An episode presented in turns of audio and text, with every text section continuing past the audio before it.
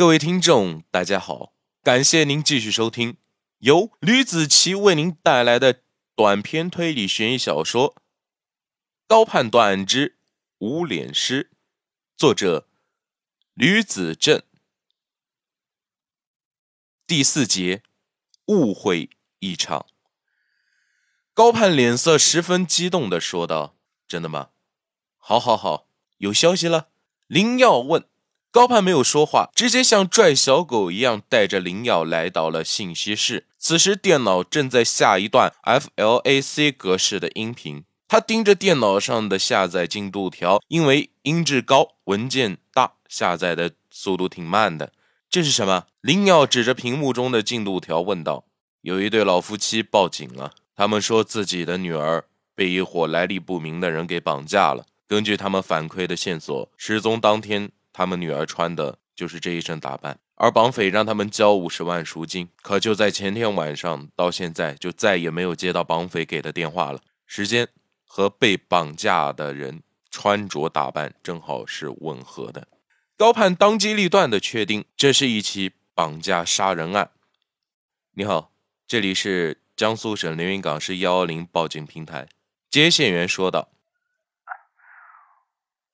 我们的女儿绑架了电话里头一个苍老的声音传了出来：“你慢慢说，你女儿是什么时候被绑架的？”接线员继续问。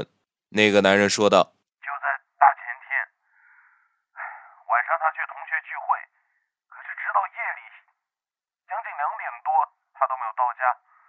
我们担心就打电话了，可是他的电话已经停机了。”他顿了顿。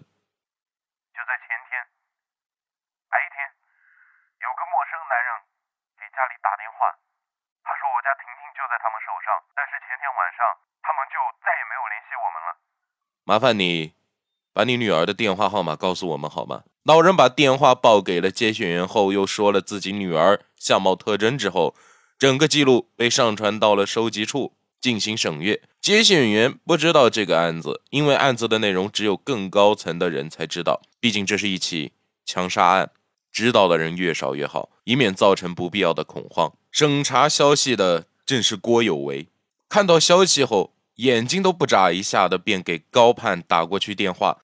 电话那头，他当时可真是激动万分，但不知道消息是否是十分准确的，便有些不太确定。对高盼说的也是十分中肯，并没有十分确认这是否是我们要寻找的死者家属。电话你记着了吗？高盼问林耀。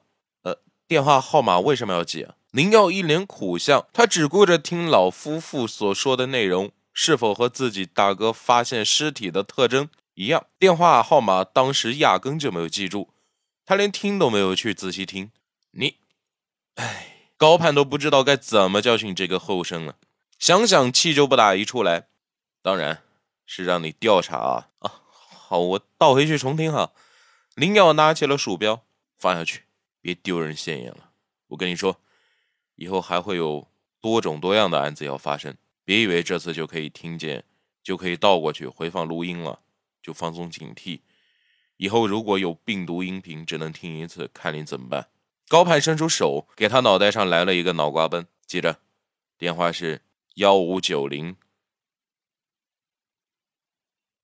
嗯，那个，要不这样呗，我倒回去看一下，看看电话号码对不对。林耀又想把电脑的音频朝后倒一下，但是。却被高盼又一次制止了。由于受不了高盼的精神压力，林耀转身便走了。高盼望着他的背影，若有所思地想着，拿起手边的电话给那个老夫妻拨过去。接电话的是一个女人的声音，声音听起来十分干练。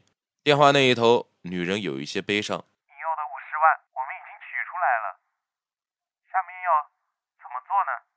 啊，大姐，我不是绑匪。我们是警察，一个小时前是你们报的案吗？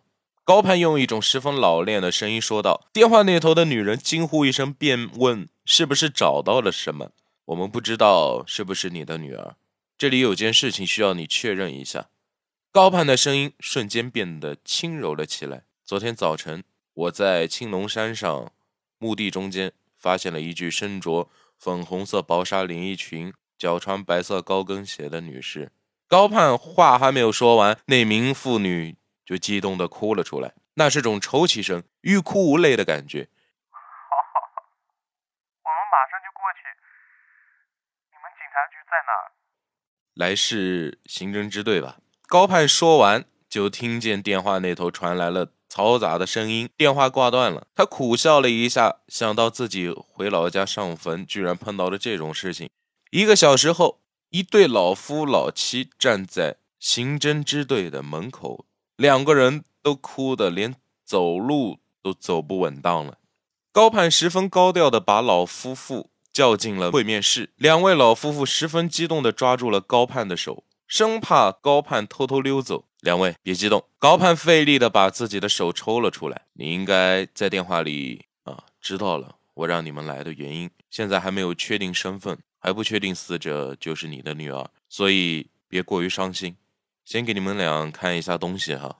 高盼从手里拿出来一个物证袋，袋子里面装着一个粉红色的薄纱连衣裙。老夫人看见这衣裳，顿时眼含热泪，脸趴在了和他来到这里的老伴的肩膀上。老伴摸着自己老婆花白的头发，含情脉脉地说道：“老伴，没事的，这里还有我呢。”接着，高盼拿出了装有白色高跟鞋的物证袋。他说：“你们看一下，这是不是你女儿的鞋子？”老头子看了眼高盼手中的高跟鞋，连忙拍着自己老伴的肩膀：“哎，老婆子！”老头话还没有说完，林耀就着急忙慌地跑来了。他气都没有喘匀，说道：“大哥，弄弄弄弄错了，大哥，他们俩不是一个人，不是的。”死者不是报案的女儿，搞错了。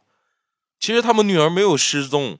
哎呀，啊，等我喘好气哈，费了好大力气，林耀才把气给喘匀了。哎，这两位是什么？咱们女儿没死，这鞋子不是咱们女儿的。老头子推开了老婆，让他看清楚高盼手中的高跟鞋。你看，这鞋子上面没有小花，她没事的。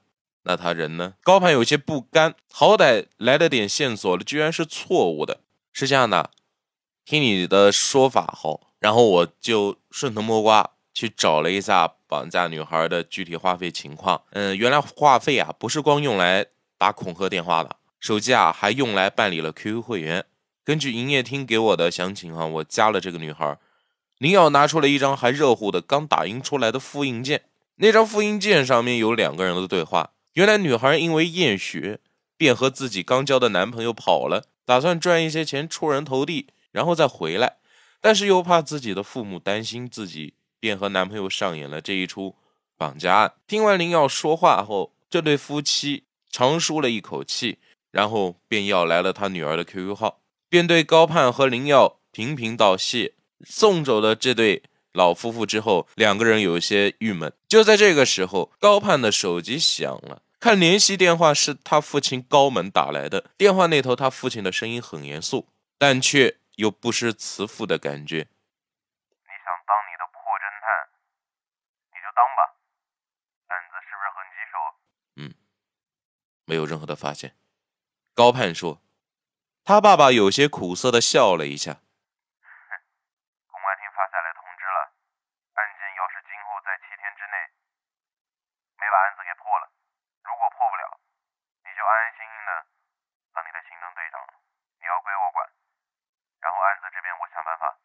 你放心，如果我破不了，就回去当队长；如果案子破了，爸，你就别再干涉我的生活了。